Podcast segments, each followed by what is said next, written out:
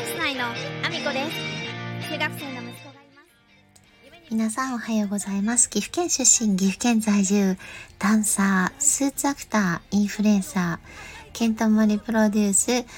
現役主婦3人組ユニット、チャンス内のアミコです。よろしくお願いします。本日もアミコさんのおつむの中身をダダ漏れさせていきたいと思います。よろしくお願いします。本題に入る前にお知らせをさせてください。えーミラージュシアターボリューム8。こちら、満員御礼となっておりますね、今回の受付はもう終了しておりますが、えーミラージュシアターボリューム8、えー短編映画上映。トークセッションが6月10日19時から岐阜県岐阜市にあります喫茶星時というところで開催されます。えーその中の岐阜ゴジラという作品を、えー私ちょこっと出演させていただいておりまして、今回のミラージュシアターは柴田監督の作品の特集となっております。えー柴田監督ね、すごい才能をお持ちの方でも私は超天才って呼んでるんですけども、皆様興味を持っていただけたら嬉しいです。えーそんなこんなで本題に入らせていただきたいと思うんですけども、今ね、あのー改装が一応終わって、で、改装チーム、あの、まあ、店舗のスタッフだけじゃなくて、他店の、あの、スタッフとかが寄せ集められて、こう改装用のチームが作られて、まあ、一部のスタッフは、あの、応援で数日だけ、あの、関わったりっていう風で動いてるような改装チームがあるんですけど、もうちょっと他店の方に改装チームは行ってしまって、一応ね、一段落、お店の、私がいるお店の方は改装は終えたところにはなってるんですけども、実はですね、まだ改装でちょっとなんか残骸が残ってるような状態というか、まだ、うーんと、ちょっとと日程が間に合わなくて、改装しきれてないところがありまして、ね、昨日ね、えっ、と、なんか追加で、その、展示のなんかこう台みたいなものがあの入ってきて業者さんがねそれをセッティングされて変えられたんですね。でねこれね今回ロボットクリーナーのえっ、と特設展示みたいなのあの台をセッティングされて変えられたんですね。で今までも一応特設台みたいなものはあったんですけどまあ、おしゃれになったというか おしゃれにはなったんです。ただね、えっ、と、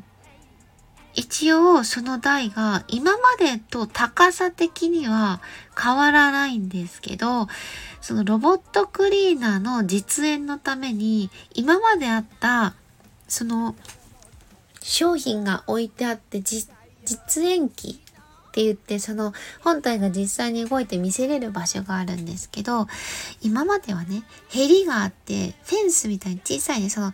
えっと、ロボットクリーナーがあの壁にこうコンって当たるぐらいの高さぐらいまである壁があったんですよね。壁と言っていいのかなフェンスと言っていいのか。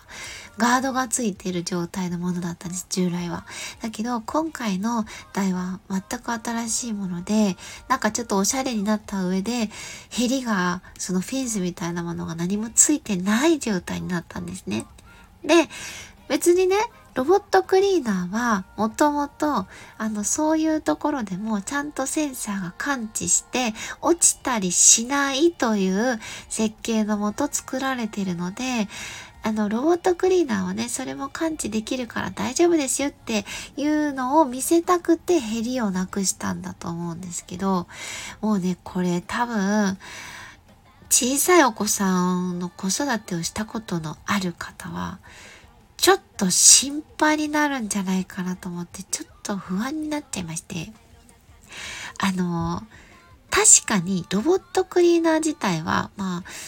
あ、うんと多分落ちたりはしないと思うんですよ。実演機はね、あの、そのヘリのところを感知して、で、落ちないところでちゃんとお掃除を端っこの方もして、お掃除をして実演を見せてくれると思うんですけど、その台の高さがですね、ちょうど幼稚園児ぐらいの身長の子たちが、ちょうど目線ぐらいになる高さにロボットクリーナーがあるんですね。で、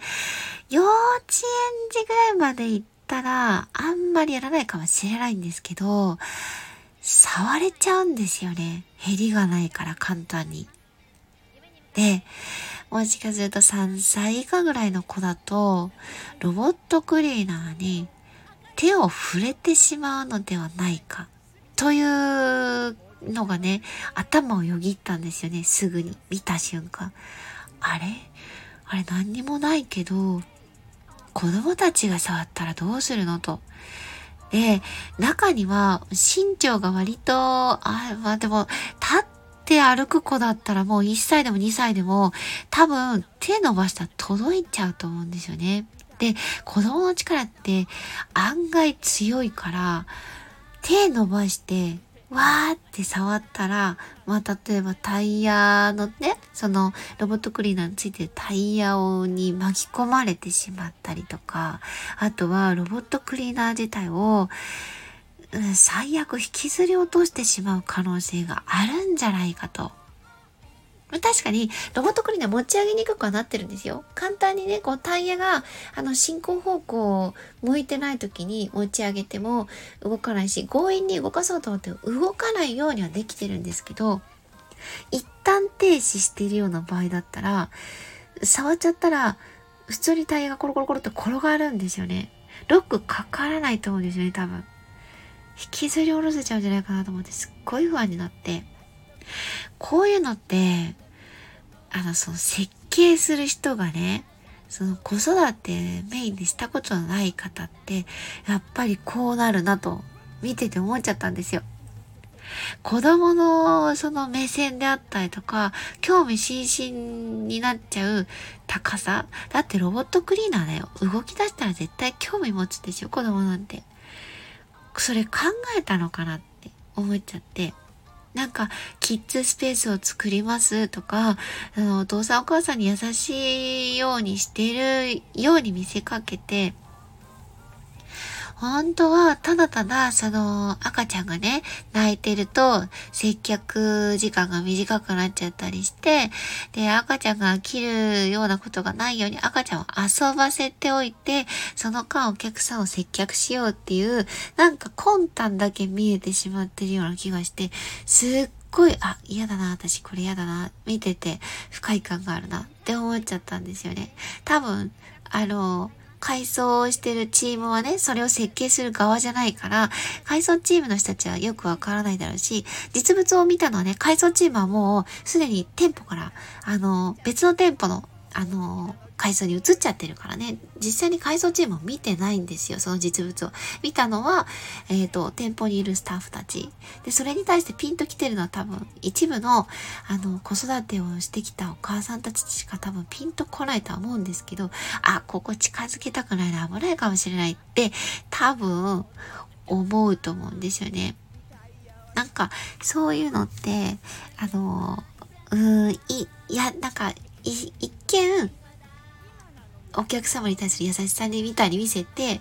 なんか、魂胆が見え見えみたいな感じすごいなんかちょっと、あ、嫌だなって思っちゃいましたね。改装チームがいたらそこにすぐにね、改装チームの子たちに、これってどうなのってすぐ伝えるんだけど、改装チームの子はいないから、なんか伝える場所がなくてね、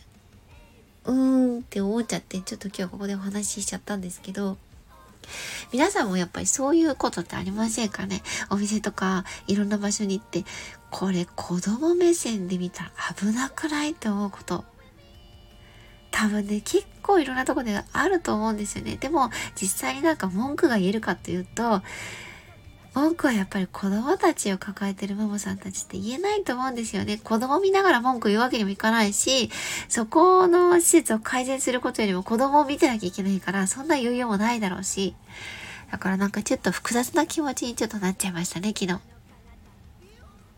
なんか、うん。答えがない話ですいません。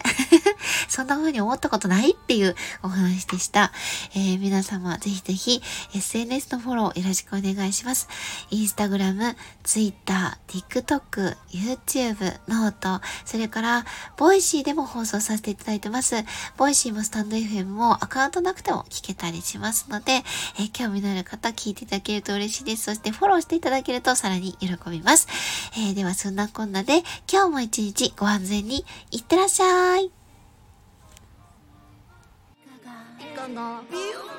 夢一番。